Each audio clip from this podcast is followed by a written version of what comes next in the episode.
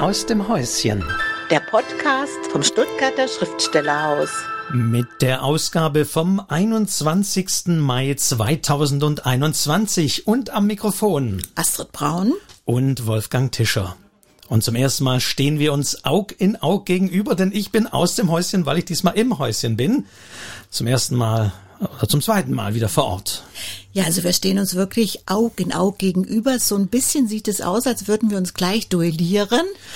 Oder ein Duett singen. Oh, nein, bitte nicht. Lieber duellieren. Aber wir werden uns heute weder duellieren, noch werden wir singen, noch werden wir auch viel reden. Wir werden gleich natürlich, und ich werde gleich nochmal die berühmte Frage stellen, aber ansonsten steht heute ein Gespräch im Mittelpunkt, äh, das wir beide nicht geführt haben. Und die Lyrik steht heute im Mittelpunkt. Deswegen führen der Moritz Heger, unser erster Vorsitzender, natürlich auch ein toller Autor. Wir hatten ihn hier im Podcast anlässlich des Erscheinens seines Romans aus der Mitte des Sees zu Gast. Und er führt heute ein Gespräch mit einer doch sehr bekannten Lyrikerin, mit Marie T. Martin, die in Freiburg residiert, die wir aber in Stuttgart auch schon gut kennengelernt haben, weil sie war in 2013 Landesstipendiatin und war da hier zu Gast. Und die hat einen neuen Lyrikband veröffentlicht. Und Moritz Heger, der auch der Lyrik sehr zugeneigt ist, und sie führen ein Gespräch zusammen. Eine preisgekrönte Autorin also. Und jetzt übergebe ich virtuell, das Gespräch wurde per Zoom geführt, an Moritz Heger. Dankeschön, Astrid und Wolfgang. Mein Name ist Moritz Heger. Ich bin Schriftsteller und erster Vorsitzender des Schriftstellerhauses und äh, freue mich nun sehr, dass ich verbunden bin mit der Lyrikerin Marie T. Martin. Marie und ich deswegen sind wir auch beim Du. Wir kennen uns schon einige Jahre. Wir haben uns damals 2007 beim MDR-Preis äh, kennengelernt. Marie hat mittlerweile einen, äh, Marie Martin hat mittlerweile einen spannenden Weg genommen als äh, Autorin, als Lyrikerin, in den letzten Jahren vielfach ausgezeichnet worden, äh, zuletzt 2018 äh, mit dem Förderpreis zum Mörike-Preis der Stadt Fellbach. Sie hat äh, mehrere Bände im Poetenladen in dem Leipziger Verlag veröffentlicht. Äh, ein Erzählband 2011 mit dem Titel Luftpost und äh, zwei Lyrikbände 2012 Wisperzimmer und jetzt 2020 Rückruf. Herzlich willkommen, Marie T. Martin. Hallo Moritz wenn man die Titel von deinen äh, drei Bänden, die ich gerade genannt habe, sich anguckt, ähm, dann scheint es da in, in deinem Schreiben viel um Kommunikation zu gehen, Luftpost, das Wispern, der Rückruf und auch mehr um das Luftige und Leise dabei, wenn, wenn da gewispert wird und die Luft im Spiel ist. Ähm, kannst du dich in dieser Beschreibung äh, wiederfinden? Einerseits ja, andererseits muss ich gleich ergänzen, es gibt noch zwei weitere Titel, äh, nämlich ein Buch, was Vier Wände heißt, ist schon ein bisschen, gibt es schon ein bisschen handfest dazu, und ein Band mit Miniaturen, der heißt Woher nehmen Sie die Frechheit, meine Handtasche zu öffnen? Allerdings merkt man, da geht es auch schon wieder um Kommunikation. Also das stimmt, das ist richtig, dass äh, die Kommunikation auf allen möglichen Ebenen ein sehr wichtiges ähm, poetologisches Prinzip bei mir ist und mein Schreiben sehr stark prägt. Ähm, genau, man hört es auch schon an den Titeln. Dieser Begriff Wisperzimmer, das ist auch wirklich etwas, was mich schon sehr lange beschäftigt. Wisperzimmer ist nicht nur der Gedichtband, sondern es ist auch ein Begriff, über den ich ganz viel nachdenke, der sehr viel mit meinem Schreiben zu tun hat. Ähm, und diese Erklärung dafür, was ein Wisperzimmer ist, habe ich irgendwann mal dem Publikum zurückgegeben, was mich immer gefragt hat, was ist denn ein Wisperzimmer? Und da habe ich sehr viele, sehr schöne Erklärungen bekommen. Ähm, die schönste daran war, ein Wisperzimmer ist ein Ort, an dem man sehr leise sein kann und trotzdem gehört wird. Und das fand ich sehr schön, weil es ganz viel auch mit meinem Schreiben zu tun hat, dass das leise, das feine, das zarte, das übersehene ähm, Raum bekommt. Von daher ja, kann ich mich mit diesem Kommunizieren, Verbinden, mit feinen Linien, feinen Räumen, da kann ich mich sehr mit verbinden. Wie ist das äh, bei dir? Mit den eben den Orten, auch den Lebensorten und vielleicht auch den Schreiborten. Du hast rund die Hälfte deiner Lebenszeit in Großstädten zugebracht, in Leipzig am äh, Deutschen Literaturinstitut äh, studiert, lange in Köln gelebt, lebst jetzt wieder in äh, Freiburg, wo du auch mal oder in der Gegend von Freiburg, wo du auch äh, äh, geboren wurdest. Ähm, welche Rolle spielen diese Lebensorte die vielleicht auch laut und leise, klein und groß sind? Und wie hat das mit den Schreiborten, vielleicht auch den Schreibzeiten, Zeiträumen bei dir zu tun?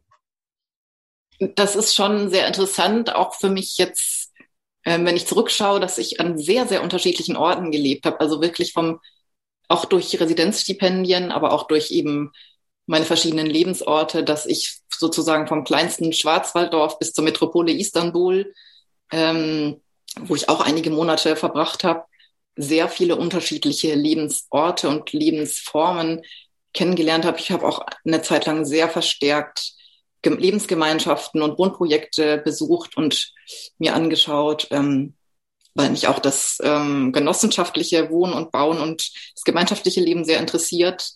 Und das ist schon eine Frage, die mich sehr umtreibt. Ich kenne zum Beispiel auch das Problem ähm, aus seiner Wohnung raus zu müssen, weil sich das Viertel verändert, ähm, die Gentrifizierung, das Problem, Wohnraum überhaupt zu finden, Wohnraum bezahlen zu können. Aber auch dieses Thema, sich irgendwo zu Hause zu fühlen, das ist schon was, was sich sehr stark durch mein Schreiben zieht und was mich auch inhaltlich sehr stark beschäftigt. Und jetzt auch mit dem Zurückziehen in die Landschaft meiner Kindheit, das ist was, was mich jetzt gerade sehr berührt und beschäftigt ähm, dass ich mich da sehr, sehr wohl fühle in dieser Gegend. Ähm, ich habe auch einen starken Naturbezug durch meine Kindheit. Ich bin im Südschwarzwald aufgewachsen und hatte immer so diese beiden Seelen, die mhm. Großstädterin, aber auch die, die gerne ähm, mit der Natur, nah in der Natur lebt. Ähm, hatte ich immer so beides in mir und es war immer so ein starkes Wechselspiel, ähm, was sich auf jeden Fall in meinem Schreiben niedergeschlagen hat. Mhm. Das äh, ist ja auch, du hast es gerade schon angesprochen, Naturräume, Naturorte, auch in deinem äh, Gedichten. Wir werden es gleich äh, in zwei äh, kleinen Lesungen auch äh, hören, spielen ja Bäume, Pflanzen eine große Rolle, Tiere, aber eben auch zum Beispiel auch Flüsse oder gerade die Flüsse des äh, im Südschwarzwald tauchen namentlich auf und dann in einem Gedicht äh, ist auch von auf du und du die Rede und man hat wirklich das Gefühl, diese lyrische Stimme ist auf du und du, auch mit diesen Naturorten. Ähm, ja, du hast gerade schon gesagt, da gibt es diesen, vielleicht ist gar nicht ein Zwiespalt, sondern zwei Seiten, also der, der, der Naturbezug und dann durchaus auch der großstädtische Bezug. Äh, wo würdest du dich da jetzt verorten? So ist das ein irgendwie ein Zurück zur Natur, wenn man wieder diesen ja. kommt, oder wie ist das nun? Nee, so einfach ist es natürlich immer nie. Es ist ja immer komplex, leider ist ja alles immer komplex. Ähm, also ich, ich brauche einfach beides. Ich brauche die, den kulturellen Austausch, die kulturelle Lebendigkeit, ähm, und den kulturellen Reichtum und die Vielfalt von, von Städten. Aber es ist auch sehr, sehr wichtig für mich, für mein, für mein Leben, für mein Sein, für mein Schreib, ähm, draußen unterwegs zu sein, rumzustreifen, ähm, Kontakt zu haben zu eben Bäumen, Pflanzen, Lichtstimmungen, ähm, Begegnungen mit, mit Wildtieren. Das, ist, das sind einfach Dinge, die mich sehr berühren und ähm, wo ich mich auch ganz anders erlebe und ähm, mein ganzes Weltverständnis oder mein ganzes Sein ist sehr, sehr stark geprägt von, von der Kindheit ähm, mit, mit einem starken Naturbezug, mit vielen Begegnungen oder Interaktionen eben mit, mit anderen Lebensformen. Und das ist für mich äh, überhaupt nicht getrennt äh, von mir selbst. Und ähm, das ist auch ein Verständnis, was zum Beispiel in vielen naturverbundenen Kulturen auf der ganzen Welt völlig selbstverständlich ist. Nur hier in der ähm, rationalisierten westlichen Welt, da wird es oft so als so was Kitschiges, als so ein Hippietum ab, abgetan. Aber wie gefährlich das ist, diese Trennung zu machen, merken wir jetzt ja auch gerade immer stärker. Mhm. Äh, und die letzte Frage vor der Lesung, vielleicht zu den äh, Gedichten hinüber zu kommen. Schreibst du dann, beim Maler würde man sagen, Plan R, also auch ja, nein, nie. dir direkt draußen, wo der Eindruck ist, oder im Gegenteil, gibt es da einen Rückzug oder auch einen festen Ort? Äh, zum Beispiel, ich kenne das, dass ich hier an meinem Schreibtisch schreibe, deswegen heißt er so, schreiben muss und dass dieses, weiß ich nicht, ich jetzt nicht im Café oder irgendwo so da einfach so schreibe, direkt vor dem Eindruck. Wie ist das bei dir? Ich, kann, ich schreibe auch immer nur am Schreibtisch. Also diese Vorstellung ist lustig, dass man irgendwo sitzt und also auch im Café oder, oder draußen ist es für mich bisschen absurd, aber ich weiß, dass das manche Menschen das machen oder auch denken, dass man so arbeitet, aber mh, mm, für mich ist das äh, die ganze Weltwahrnehmung, die Lektüren, die Reflexion, das ist alles so ein sehr intensiver Prozess, der sich ja erstmal abspielt, bevor man überhaupt sich hinsetzt, um die erste Zeile oder das, ja, das erste Projekt zu formulieren. Ähm, und dieser ganze Prozess, der findet jetzt natürlich immer statt. Also dieser ganze Reflexionsprozess, Transformationsprozess, Umwandlungsprozess, der stattfindet, bevor man anfängt, die erste Zeile zu schreiben, der ist ja auch ganz wichtig für die Arbeit.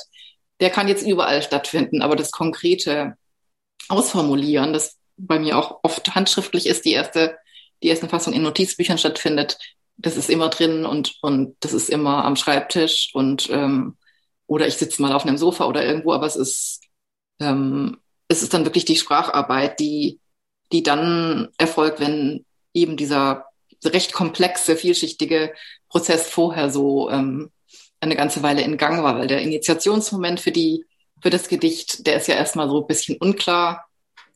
Danach fängt die Spracharbeit an, die dann manchmal auch recht lange dauert, aber das ist äh, das ist eben Notizbuch oder dann am Computer am Schreibtisch. Dann sind wir jetzt gespannt auf äh, deine erste Lesung.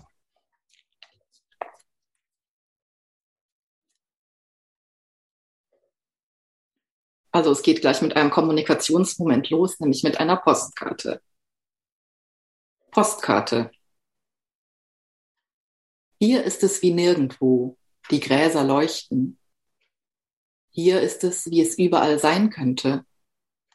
Stimmen fliegen, flechten sich ineinander, ohne dass du die Hände ausstrecken musst in Verteidigung.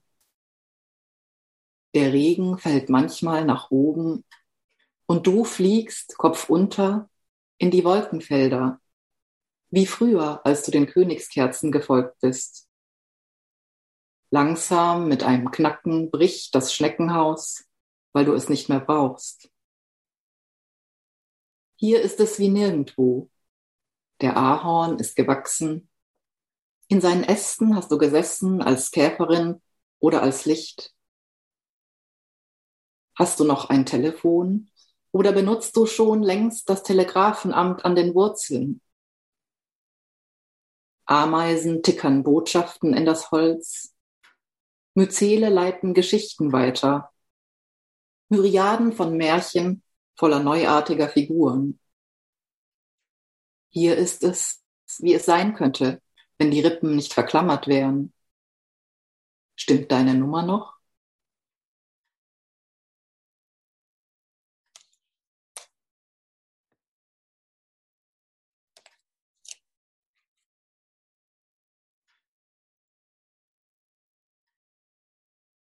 Das nächste Gedicht ist entstanden nach einer künstlerischen Arbeit, und zwar von Georgia Russell, einer Künstlerin, die mit einem Skalpell arbeitet und mit dem Skalpell äh, die Leinwände zerschneidet und zu faszinierenden Objekten äh, anordnet. Ciel. Ist das der Himmel oder sind das die Wellen? Fädiges Flimmern, die Gisch, die dich an Land bringt, birgt dich eine Höhlung, oder holt dich ein loses Flattern? Ist es ein Gewebe, eine bewegte Ebene aus Wasser und Licht oder atmende Härchen, durch die etwas strömt, von Zelle zu Zelle? Ist es dein Erleben oder das Sehen von dir selbst mit inneren Augen? Dringen diese Poren in offene Wunden? Durchsiebt dich durch die Ohren ein Sirren von Verlorenem? Ist das jetzt? Jetzt?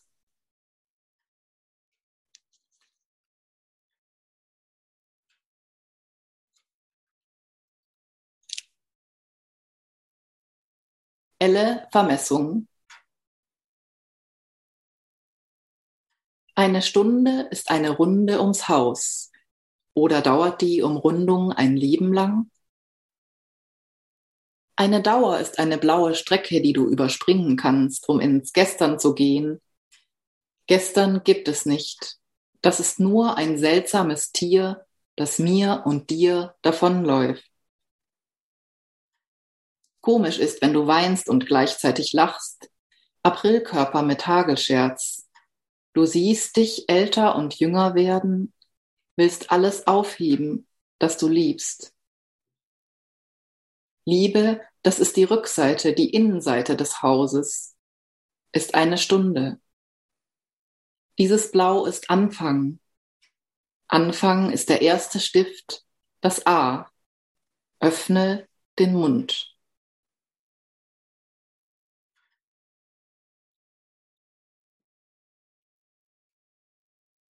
Farm.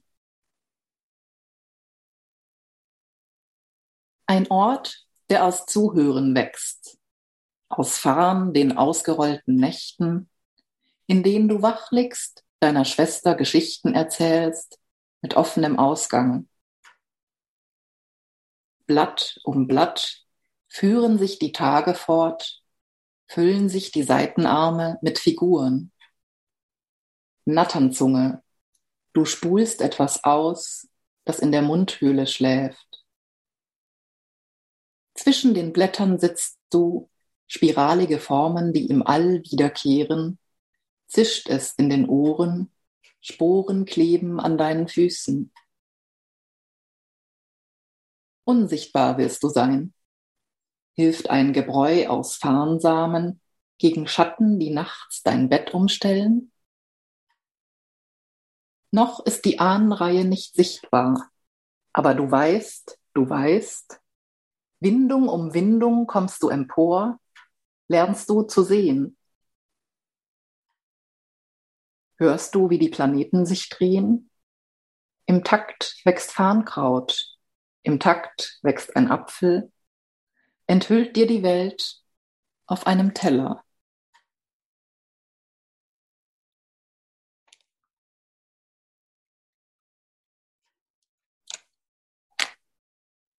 Und die Luft. Komm näher, wenn der Koffer sich zugeklappt hat, wenn die Geschichten sich verwandeln in den tieferen Schichten. Geteilte Luft, die wir atmen. Wuchs eine Pappel vor dem Fenster? Oder war mein Blick so schnell, dass die Äste bereits das Dach überwuchern? Habe ich mich weggedreht? Oder kehrst du mir nach Jahren im Traum den Rücken zu? Alles ist gespeichert in den Zellen, dem Luchsherz, dem Ort mit der größtmöglichen Schwingung. Die Stühle sind längst überwachsen, aber alles kämpft sich nach Jahren den Weg frei, um neu betrachtet zu werden. Und die Luft? Atmest du noch? Sprichst du manchmal mit einer, die aussieht wie ich? Sind die Gestalten verbunden im Immer, das jetzt ist?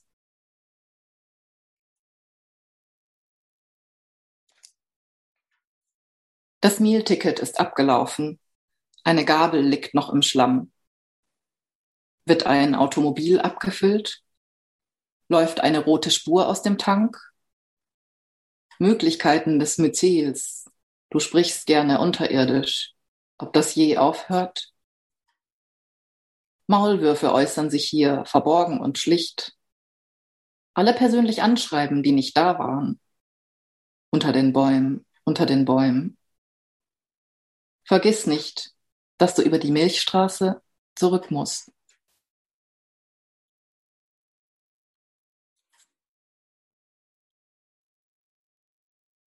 Antarktika Die rasselnde Kette eines Raupenschleppers kommt vom Geräusch, das die Berge machen, wenn sie sich verschieben. Das Klappern der Klarinette, der Schlange, die Tastatur deines Laptops. Das Rauschen des Rotbachs hat dein Blut besungen, dass es zäh werde. Die Rinde einer Birke weiß etwas über die Beschaffenheit der Geister in deinem Kühlschrank? Wie kalt sind die Zungen in Antarktika, wohin ich immer mit dir reisen wollte, um das letzte Eis zu sehen? Die Reste von Göttern in Robbenfell, Silberzimmer, die kein Navigationsgerät findet. Die Silben verschlucken uns wie winzige blinde Krebse, die ewig am Grund einer Grotte leben. Bis der erste Lichtstrahl trifft und wir uns sehen können. Ein Gebilde aus Kalk und singender Milch.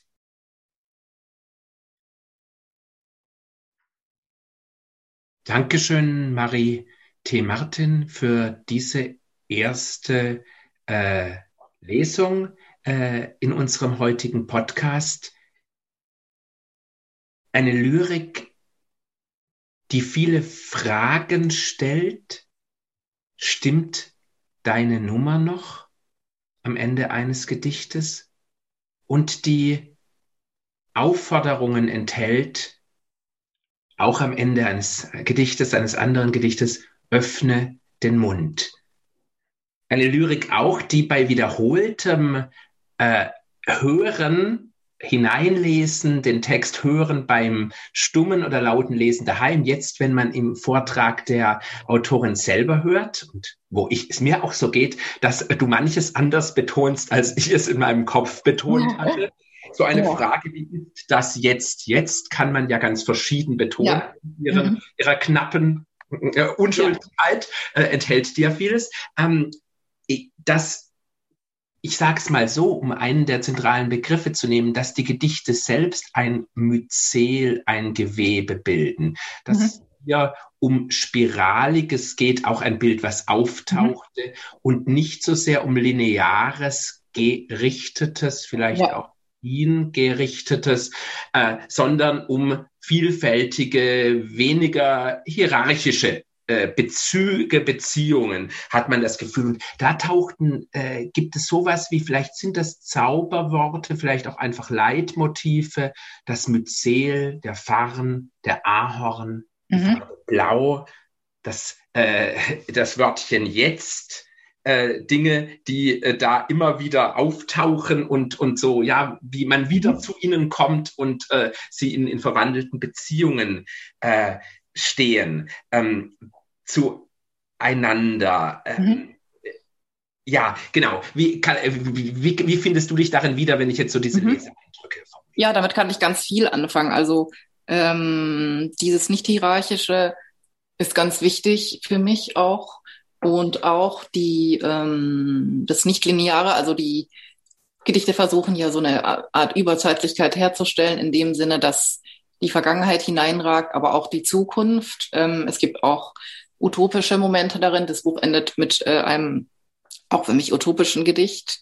Ähm, aber es geht auch so viel darum, wie die Vergangenheit auf uns wirkt, wie ähm, die Geschichten der Vorfahren auf mich jetzt wirken oder auch auf das Individuum überhaupt, was ja immer eingebunden ist in ähm, ganz, ganz komplexe Bezüge. Also ähm, es gibt ja auch sogar den Satz, dieses Ich gibt es nicht.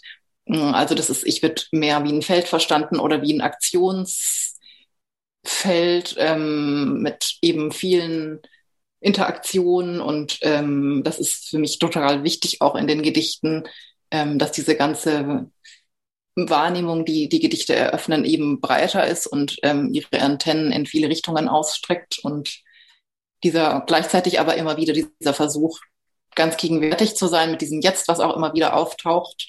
Ähm, wir sind eben diese vielfältigen Bezüge eingebunden und entstehen auch durch äh, ganz viele unterschiedliche Lebensformen, Menschen, gesellschaftliche Bedingungen und so weiter.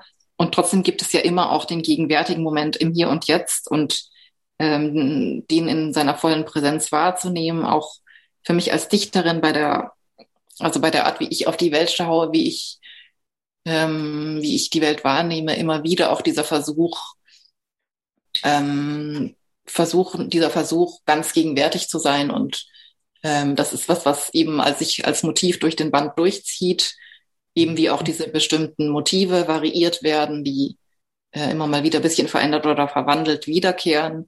Ähm, das, das hat sich auch so im Lauf der Arbeit an an den Gedichten äh, hatte sich das so rausgeschält und auch dann später beim Zusammenstellen der Gedichte, also wie die Dramaturgie des Buches dann ist, war das mir auch ein Anliegen, dass eben mm, Motive gespiegelt werden oder wiederkommen später und ähm, ja, wie das Buch aufgebaut ist, das, das war für mich dann auch nochmal so ein künstlerischer Prozess. Mhm.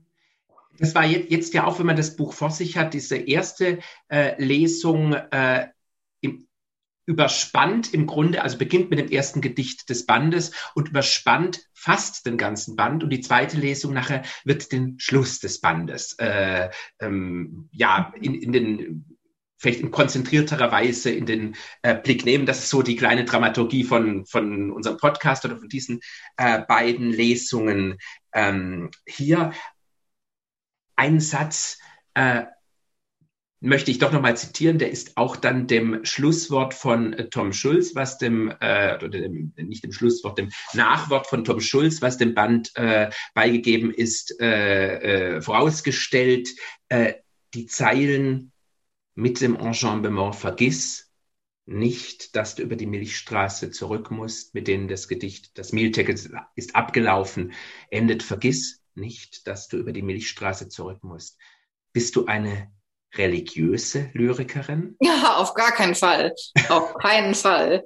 Ähm, ich bin auf gar keinen Fall eine religiöse äh, Dichterin und finde auch die institutionalisierten Formen von Spiritualität sehr schwierig und problematisch.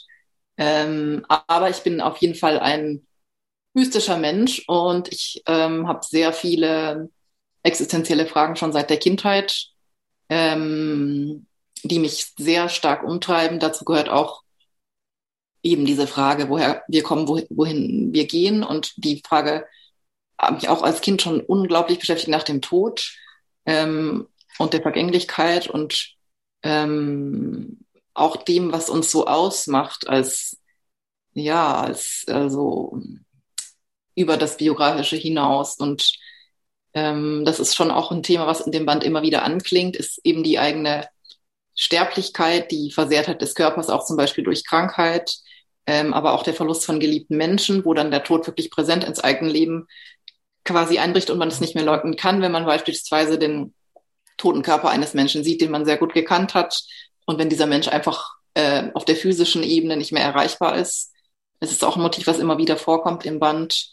Ähm, das, ist, das sind einfach so Themen, die, die man natürlich nicht faktisch beantworten kann, aber wo die poetische Herangehensweise eben mit diesem eher geflechtartigen und mit den vielen Fragen da eher eine Möglichkeit für mich bietet, mich dem immer wieder anzunähern, dieser Frage eben, wie umgehen mit der eigenen Sterblichkeit, wie umgehen mit der Sterblichkeit der geliebten Menschen, eben wie umgehen mit der Zerbrechlichkeit des Lebens.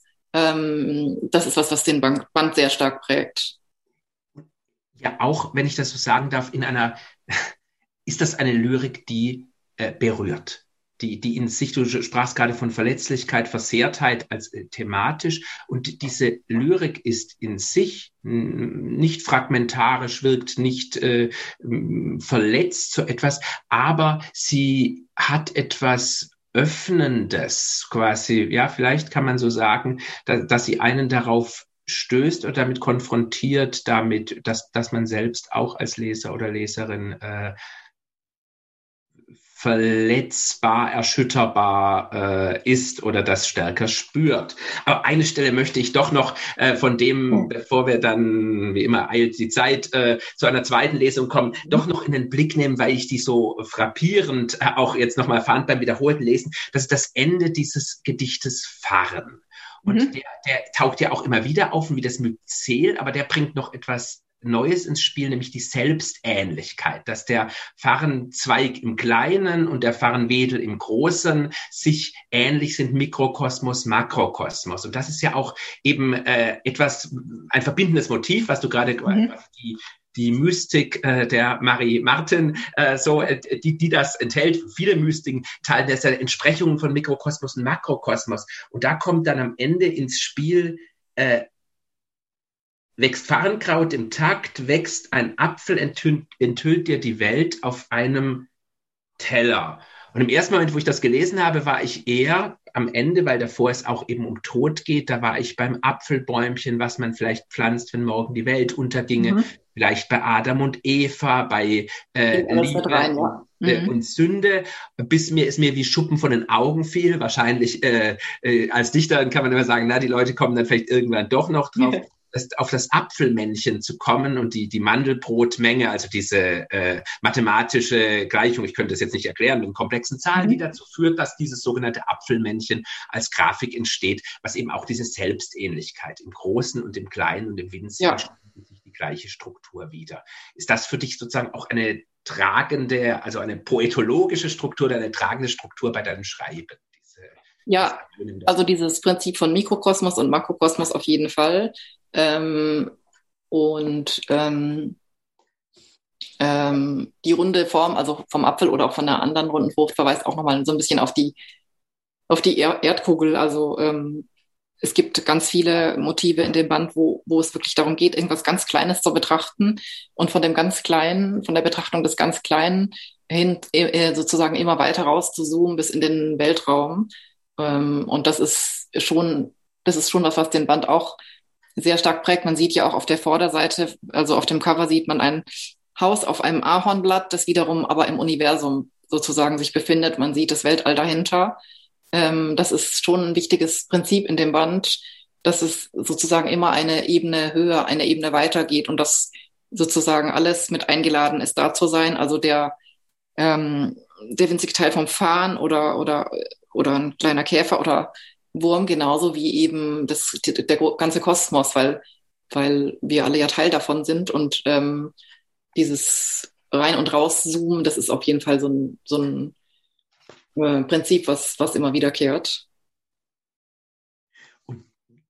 Zum auch, auch was bei der Lesung, die wir gerade hatten, am Ende taucht die Milch auf als etwas Warmes, vielleicht mit, auch mit äh, Muttermilch oder sowas, als etwas Kleines und für die Kleinen assoziiertesten werden diese andere Stelle mit der Milchstraße, die das Ganze ja. im, im gleichen Bild sehr schön ins, ja, absolut galaktische, gigantische, uns übersteigende äh, weiterführt. Ja, das ist ja auch das Tolle irgendwie an, an Gedichten, dass man dass man die Begrifflichkeiten so abklopfen kann und dass die Begrifflichkeiten in unterschiedlichen Bedeutungen ähm, verwendet werden können und dass in, in einem Begriff unheimlich viel steckt, auch an Anspielungen, auch an Bezügen zu anderen Dichterinnen und Dichtern. Das ist in dem Band auch relativ stark. Ähm, ich habe allerdings auf Anmerkungen verzichtet, weil ich äh, wollte, dass die Gedichte einfach so wirken, aber ähm, also da gibt es auch viele Bezüge zu, zu Lektüren, zu anderen Dichterinnen, Dichtern. Ähm, und das gibt aber auch einige Wortneuschöpfungen von mir, die dann e-, eben nochmal einen eigenen, ja, einen eigenen, ja, was eigenes Neues aufmachen, wie das Blaufeld oder das Zauderfell. Ähm, und das ist, finde ich, auch das Wunderbare am, am Gedichteschreiben, diese Lebendigkeit der Sprache, ähm, da manchmal so richtig fast schon skulptural plastisch arbeiten zu können und ähm, da immer wieder neue Räume sich eröffnen, auch in der Beschäftigung mit Sprache. Also auch für mich, ich werde damit niemals fertig und es gibt immer wieder irgendwas Neues zu entdecken und das finde ich einfach so großartig an Gedichten. Die sind sozusagen so wenig auf dem Papier scheinbar. Es ist nur wenig auf dem Papier, aber es geht unglaublich viel Reflexionszeit ein, Lebenszeit, es gibt Spracharbeit und wenn es dann gelungen ist, dann kann es eben für mich selber, aber auch für die Leute, die das dann lesen, kann es dann irgendeinen Raum eröffnen und das ist, finde ich, total beglückend. Mhm. Blaufeld, Zauderfell, das sind äh, Titel oder zentrale Begriffe von Gedichten, wenn ich es mir jetzt richtig gemerkt habe, die jetzt in der zweiten äh, Lese, äh, Tranche, zweiten Tranche der Lesung äh, auftauchen. Marie, dann würde ich dich äh, darum mhm. Äh, bei dem nächsten Gedicht kommen ähm, überfüllte Krankenhäuser vor. Und dieses Gedicht ist nicht zu Corona-Zeiten entstanden, äh, sondern davor schon, weil dieses Problem gab es auch vor Corona schon. Das möchte ich nur sagen, weil es wird immer als, es wurde schon als Corona-Gedicht verstanden, aber äh, ja. Was gab es? Es gab keine Kindheit, nur Krähen, kennbare Plastikwesen und Elektrozäune, hinter denen Kühe Gras malmten ihre freundlichen Augen von Fliegen umsäumt, dieses hektische Gewimmel, das du im Augenwinkel gespürt hast. Es gab keine Krähen, nur Kellerasseln, ihr hektisches Huschen, wenn du eine Steinplatte gehoben hast, darunter ein dunkler Fleck. So würden später Stellen an der Wand aussehen, nur heller, wenn du Möbel verschieben würdest vor dem Auszug. Noch waren die Räume von Großen gemacht, enthielten Zimmer aus einer Zeit, in der du noch im Universum triebst, eine Spirale von Molekülen, die sich zusammenfand. Es gab keine hellen und dunklen Flecken, nur Wegwarten am Straßenrand, überfahrene Tiere, unkenntliche Körper. Silberdistel, Kamille und Wiesenschaumkraut, diese wilde Mischung aus Frauenmantel, Wegerich und Klee, Nahrung für die Zellen, die deinen Körper bilden, der jetzt schwach in Wartezimmern sitzt. Es gab keinen Klee, nur Wellen im hohen Gras, wenn der Wind die Halme bog, die Heu wurden, im Magen der Kühe siebenfach ein Brei, der zurück auf die Wiese fiel. Es gab keine Kühe im Winter, nur die Finsternis im Stall, Enge und die Frage, wie man ohne Licht leben kann, während du dich hinausschleichst. Die Stimme des Bauern hat die Kraft, Steine zum Bersten zu bringen und deine Knochen zum Knacken. Es gab keine Steine, nur die Stille, in der, wie die Flocken hinauf und hinunter wirbeln, alles auftaucht und wieder verschwindet. Aus dem Brackwasser die Quelle, aus dem Getöse einer Baustelle der Gesang eines Rotkehlchens, das nicht gegen die Autoscheibe schlägt. Das Rufen eines Jungen, der nicht auf die Straße läuft. Dein Lachen, das nicht verstummt, bevor deine Hand den letzten Brief schreibt. Es gab, es gibt die Krankenhäuser, überfüllte Stationen, Staub, der ganze Städte begräbt und diese Träume, aus denen du hochfährst, wie früher, bevor du wusstest, was es hier gibt. Nichts kann die Augen und Ohren verschließen. Du musst sie öffnen und sehen, aufstehen und hinausgehen.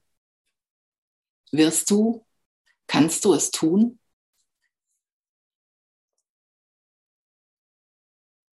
Zauderfell. Dir wächst das Zauderfell. Es wächst und du erkennst sehr schnell, dass es dich überwächst, dass es beständig weiter wächst. Elend, wenn es dich zudeckt, du nicht mehr weiterkommst, kommt es aus dem Kopf. Es gibt keinen Ort, an dem Wehen wachsen, Schnee sich verdichtet zu Lawinen, Gebilden, außer im Kopf. Dir wächst das Zauderfell. Binde den Geist an den Zaunpfahl wie ein Pferd.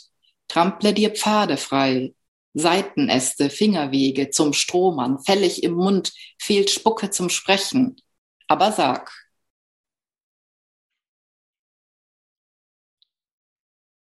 Blaufeld. Blaufeld, die Trauer. Seit Jahren fällt sie dich an, ihre Klauen in dich zu graben, streicht wie ein Zweig mit nassen Ästen in dein Gesicht, fährt in dein Reden, ist ständig da, wenn du wach liegst. Kannst du ihre Sprache verstehen? Weißt, wessen Schwester sie ist? Blaufeld, in das du gehst, um zu lernen, was im Inneren der Ähren entsteht. Blaufeld, in das du gehst, um zu lernen, wie Weinen geht. Farben, all das sehen, was du verlernt hast und was wieder geschieht, wenn du jung wirst. Blaufeld, wie Wasser den Kiesel geformt hat.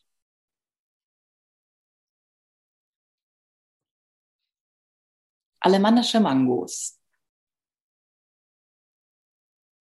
Wenn die Zweige zum Boden geneigt sind, kannst du auf den Baum klettern, immer weiter, so wie man die Leiter wegwirft, auf der man steht. Wenn du hinsiehst, sind die kleinen geschrumpften Brombeeren aus diesem Jahr alemannische Mangos, die immer noch süß schmecken. Wenn du still bist, hörst du, wie das Blut in den Bahnen wandert, wie es Geschichten erzählt aus Jahren, als du mit Bussarden geflogen bist. Wenn wir still sind, hören wir unter der gefrorenen Erde Verbindungen wachsen von Buche zu Buche, sehen Wunden nicht heilen, aber vernarben. Wenn wir weitergehen, sind die toten Hummeln wieder lebendig. Gibt es noch Lichtungen, auf denen Wegerich wächst, um ihn auf Schnitte zu legen? Wenn wir die Gesichter einander zuwenden, aus dem Inneren der Rinde dieser feine ins Überall reichende Gesang wächst, sehen wir, dass die Brombeeren aus diesem Jahr wieder reif sind, dass alemannische Mangos einen Kern aus Licht haben, dass wir, wenn wir zusammengehen, nicht verschwunden sind.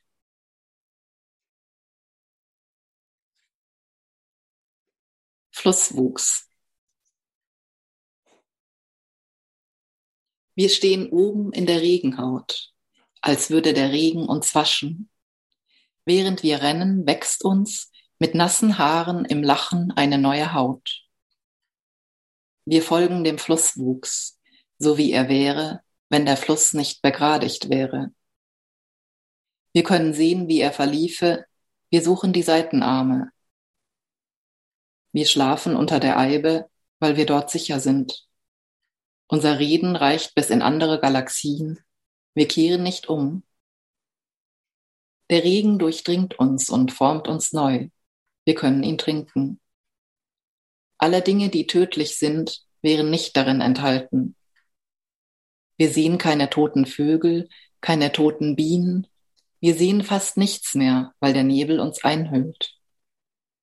Wir schlafen nicht, weil wir grünes Licht aus den Gräsern erhalten. Wir trinken aus Quellen. Wir wollen in dieser Geschichte bleiben, in der alles Lebendige leben darf. Wir liegen unten bei den Wurzeln und schlafen nicht ein.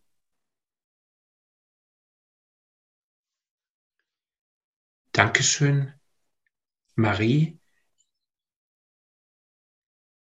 Ein, du hast es vorher selber ein utopisches Gedicht genannt, dieses letzte Gedicht dieser Lesung und auch gleichzeitig das letzte Gedicht des Bandes äh, Rückruf, was mit einem für mich ist es ein Kinderbild einsetzt, dass man im Regen rennt und diese ja, diese Wahnsinns-Euphorie und Begeisterung und im Moment sein und in der Wahrnehmung sein, ja, was ich zumindest äh, stark oder bei dir ist das, glaube ich, auch in einem Gedicht oft verbunden mit, mit so einem äh, Kindererleben hier, vielleicht zwei Kindern zusammen, die, die eine Erfahrung machen, vielleicht auch mehreren.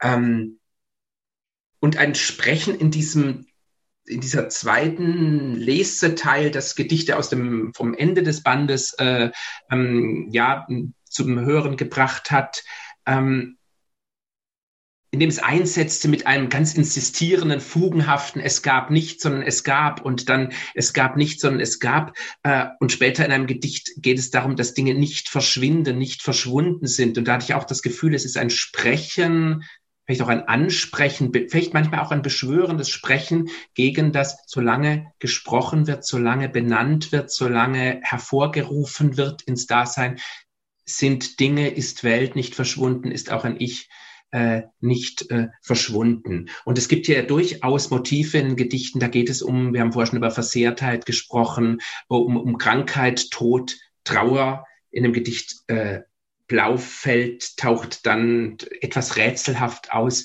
wessen Schwester ist nun die Trauer? Der Tod ist des Schlafes Bruder, das wissen mhm. wir nicht erst seit Robert Schneider. Ähm, äh, wessen Schwester? Mir fiel schon die Hoffnung ein, dass das nun die Schwester der Trauer sein könnte. Ich weiß aber jetzt gar nicht, vielleicht gebe ich die. Frage einfach mal dir, ob es da die Antwort gibt. Ja, also für mich gibt es die schon, ja. aber es ist natürlich auch äh, jeder Leserin, jedem Leser überlassen. Ähm, Hoffnung ist auch schön. Ich habe äh, auf jeden Fall eine klare Antwort dazu. Ähm, Sagst du die auch? Na, ich werde sie natürlich nicht enthüllen. Ähm, okay, aber es ist also ein Rätsel und nicht ein Geheimnis, was gar nicht, was sozusagen bewahrt werden will, sondern ein Rätsel, was äh, Leserinnen und Leser lösen könnten. Ähm, genau, ja. Mhm. Äh, bei Flusswuchs ist es so am, am Schluss, dass es für mich gar nicht so so ein Gedicht ist über diese kindliche Freude, sondern es ist für mich wirklich, äh, das ist mh, eigentlich ein Gedicht ähm, über die Hoffnung, ähm, diese Trennung von der Ausbeutung der Natur zu überwinden. Also dieser Fluss ist äh, begradigt, der fließt nicht mehr natürlich. Und dieses Wir, was da spricht, was mehrere sein könnten, äh, begibt sich auf eine andere Ebene. Da gibt es diesen Nebel, der mythologisch, äh, in, also in vielen mythologischen Erzählungen immer darauf hindeutet, dass man irgendwie eine andere Welt betritt, in eine andere Ebene übergeht. Ähm, dieses Wir, was da spricht, bekommt eine neue Haut. Äh, es ist irgendwie eine Form von Transformation. Ähm, und dieses Wir, was da, was dann am Schluss, also was aus Quellen trinkt, äh, die auch natürlich eine vielfache Bedeutung haben können. Das können literarische Quellen sein, also que Quellgeschichten, aber natürlich auch ähm, ja eben ein anderes Verständnis ähm, von Natürlichkeit. Ähm, die, dieses, dieses Wir schläft nicht ein. Das heißt, dieses Wir, ähm, dieses meint nicht das physische Einschlafen und Aufwachen, sondern mehr das Erwachen hin zu einem zu einem offeneren Bewusstsein, zu einem anderen Verständnis von, von, ja, von, von uns und unserer, unserer Tätigkeit, ausbeuterischen Tätigkeit in der Welt.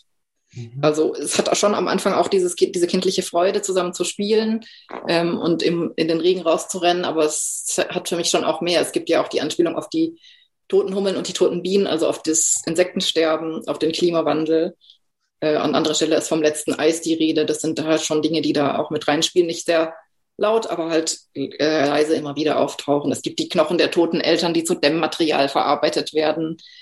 Ähm, es gibt Firmen, die das Firmament abwickeln. Also da, da ist schon auch eine, ähm, eine Kritik an den gesellschaftlichen Verhältnissen immer wieder so aber durchaus auch ein Märchenton in, in manchem, wenn dann eben äh, äh, ja, die, die, die, die, die Knochen von, von Toten, äh, ähm, die verwandelt werden bei den Quellen, habe ich hier auch so, wer aus mir trinkt, wird ein Reh oder ja. so, also eine, äh, ein, ein, ein Trinken als ein, ein, ein verwandelnder äh, äh, Trank, ähm, an äh, so etwas legen müssen, auch bei den, bei den Wurzeln liegen, wo ich an, an äh, klassische Kinderbücher äh, äh, denken müssen, die, die, die das so ausmalen. Ähm, aber vielleicht ist das ja auch gar nicht der Widerspruch, ob das jetzt kindliche oder märchenhafte Motive mhm. oder gesellschaftskritische oder ökologische Motive sind, sondern es ist eben deine Kunst oder die Kunst hier, die genau. das nicht eindeutig und damit vielleicht auch platt und eindimensional ja. äh, zu, zu appellativ machen würde oder sowas. Ja. Damit ja den, im Grunde den, den Gedichten etwas nehmen würde. In, ja. ja. Nee, das ist mir auch wichtig, dass diese Ebenen alle anklingen, aber nicht eben man das darauf festlegen kann. Welche Ro Rolle spielt für dich? Du hast vorher gesagt, es ist kein Corona-Gedicht, ähm, aber es gibt äh, in diesem Schluss schon ein äh, Insistieren auf äh, äh, Krankheit, Tod, Trauer, auf diese Dinge. Welche Rolle spielt das für dich in deinem äh, Schreiben?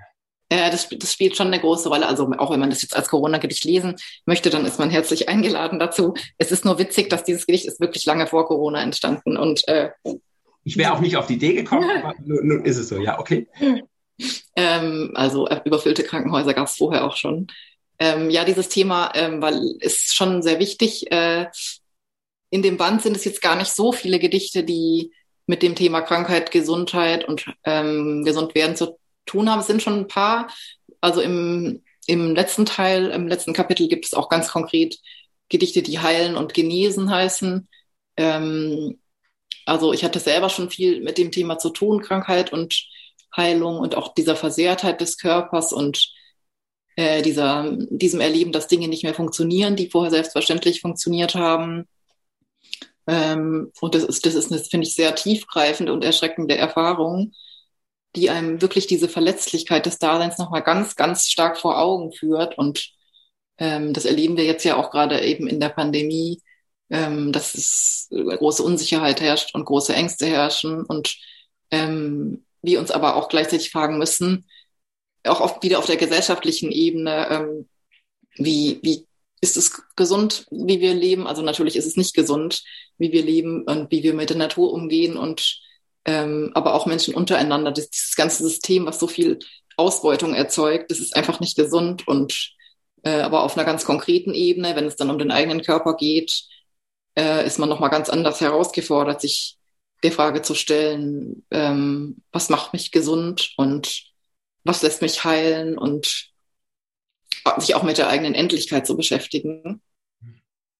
Dieser ähm, existenzielle Ton deiner Lyrik, der ist in einer ja, man kann es sagen, feiernden Rezension in der FAZ. Äh, da war von wegweisend bei diesem äh, Bandrückruf womöglich epochal die Rede.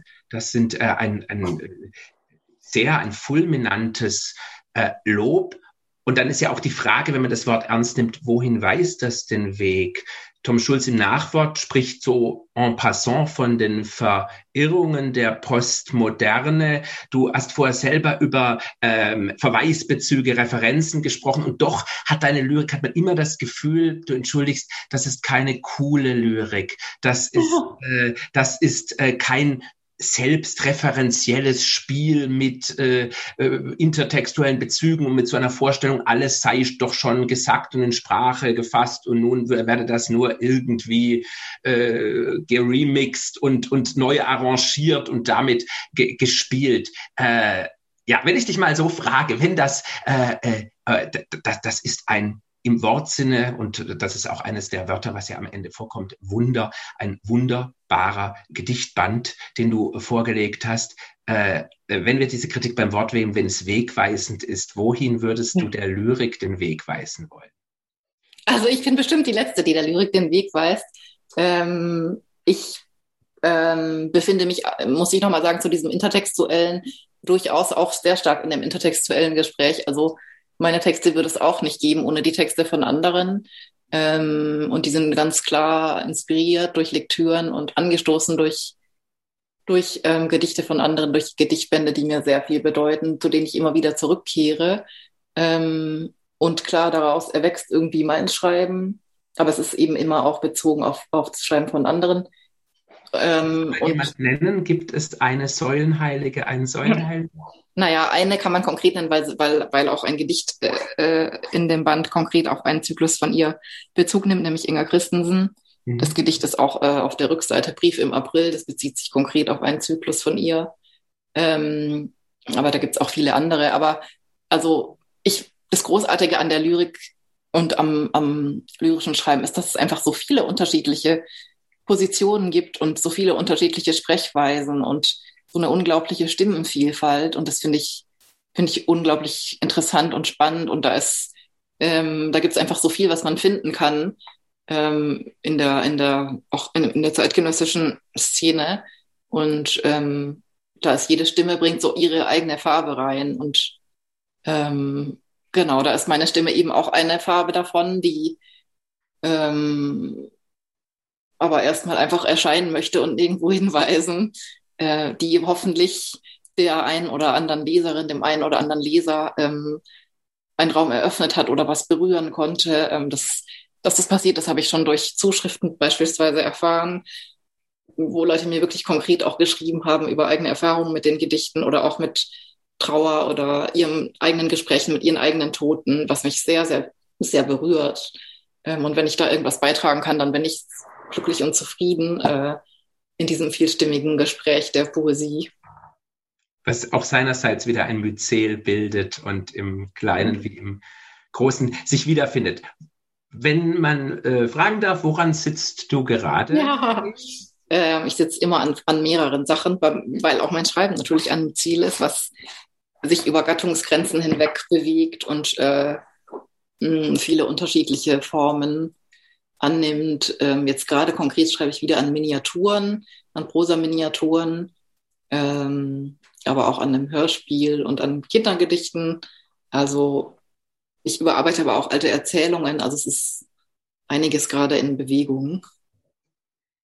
Ja, dann ist das so ein typisches Gespräch, vielleicht hat es auch was Myzelhaftes, wo ich das Gefühl hätte, jetzt gäbe es noch viele Seitenarme, ja. wo äh, ja. es weiterzumachen gäbe. Unsere Zeit äh, neigt sich äh, dem Ende zu. Ähm, vielen Dank, äh, Marie T. Martin. Wir sprachen heute über Ihren äh, im Poetenladen Leipzig erschienenen Gedichtband Rückruf. Äh, und ich würde nun zurückgeben zu äh, Wolfgang und Astrid.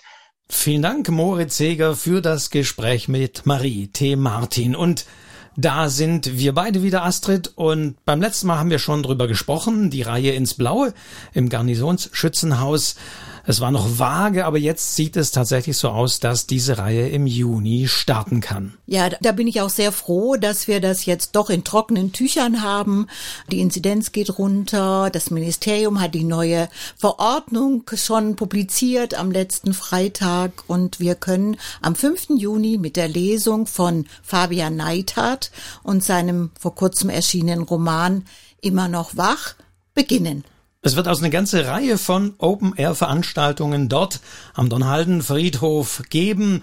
Wer sich informieren will über die genauen Termine, der kann den letzten Podcast nochmal anhören oder aber jetzt auf die Website des Stuttgarter Schriftstellerhauses gehen, stuttgarter-schriftstellerhaus.de. Da sind jetzt alle Termine online zu finden und auch falls es doch nochmal Änderungen gibt ja. und geben wird.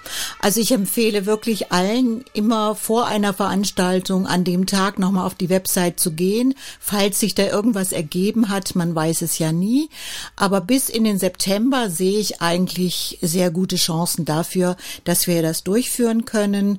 Und ähm, ich lade Sie ganz herzlich ein, vorbeizukommen. Es sind tolle Veranstaltungen, sehr unterschiedlicher Art. Es gibt auch eine Bilderausstellung. Die ausführlichen Informationen zu den jeweiligen Veranstaltungen finden Sie, wie gesagt, auf der Website des Stuttgarter Schriftstellerhauses. Und man sollte sich auch anmelden ja. schon. Also auch da gibt es die Telefonnummer dort zu finden, also die Veranstaltung raussuchen und sich dann melden. Also das nochmal, da sind wir guter Dinge. Außerdem, wenn dieser Podcast online geht, gibt's ja noch unsere weiteren Aktivitäten, die im Hause digital stattfinden und fanden in dem Fall, ob wir, wir nehmen zwar auf vor dem Gespräch, aber wenn der Podcast online ist es schon passiert am Donnerstag. Jetzt erwartet uns ja der erste Gast, den wir mit den neuen Geräten richtig ganz professionell streamen. Es ist der Joachim Zelter. Wir streamen über den und den neu eingerichteten YouTube-Kanal. Genau. Genau, wir haben nämlich einen eigenen Kanal jetzt eingerichtet für das Stuttgarter Schriftstellerhaus. Also gehen Sie auf YouTube, abonnieren Sie diesen Kanal und drücken Sie dort die Glocke, dann werden Sie automatisch per E-Mail informiert, wenn es neue Veranstaltungen und Folgen gibt. Und wenn Sie diesen Podcast hören, dann hat es hoffentlich funktioniert und dann können Sie jetzt die Veranstaltung vom Donnerstag, die während wir aufnehmen, erst in zwei Tagen sein wird, die, wenn Sie das hören, aber schon gewesen ist, und dann können Sie die nochmal anschauen. Ja, kann ich nur empfehlen, wird bestimmt ein tolles Gespräch. Joachim Zelter ist ein uns sehr gut vertrauter Autor, der, wie wir beide, also Wolfgang Tischer und ich finden, mit eins seiner besten Bücher jetzt publiziert, die Verabschiebung. Hören ja. Sie rein. Und dann gibt es noch am kommenden Dienstag, und jetzt können wir wirklich von dem kommenden Dienstag sprechen, einen zweiten Gast, der ebenfalls hier im Stuttgarter Schriftstellerhaus persönlich anwesend sein wird für eine Veranstaltung, die wir ebenfalls live streamen werden. 19.30 Uhr geht es da los. Da gibt es ein Gespräch zwischen Walle Seyer und Moritz Heger, weil es auch nochmal um die Lyrik geht. Wir hatten es ja gerade auch mit der Lyrik und Marie. Martin. Und das freut uns auch ganz besonders, weil Walle Seyer wird nicht, wie vermutlich Joachim Zelter, mit dem äh, Fahrrad anreisen, sondern mit dem kleinen Regionalzug und auch hier bei uns sitzen und aufgenommen werden. Und ja, das finde ich eine tolle Sache. Achten Sie drauf. Dienstag, 25. Mai, 19.30 Uhr. Schalten Sie ein, seien Sie live dabei. Wird es aber auch noch als Aufzeichnung geben, aber live ist natürlich live. So. Und damit haben wir, glaube ich, wieder die wichtigsten Dinge gesagt. Alle anderen Aktivitäten, die da kommen, auf der Website zu finden. Und jetzt kommt natürlich wie immer meine Frage, diesmal Auge in Auge, die ich da stellen kann.